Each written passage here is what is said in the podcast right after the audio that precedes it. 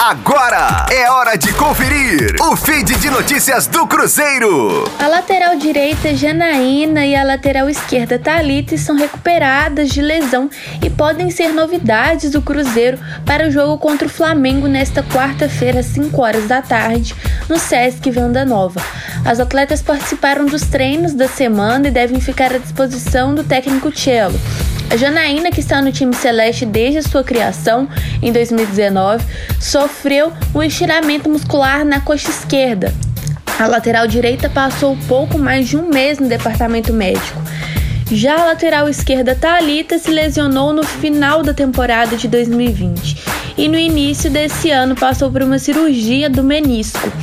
Desde então, seguiu fazendo a reabilitação de pós-operatório do menisco lateral no joelho esquerdo. O técnico Cello, de olho em manter as cabulosas com força máxima na busca pela manutenção né, na Série A1 do Campeonato Brasileiro, quem sabe classificação, mandará a campo todas as jogadoras disponíveis do elenco.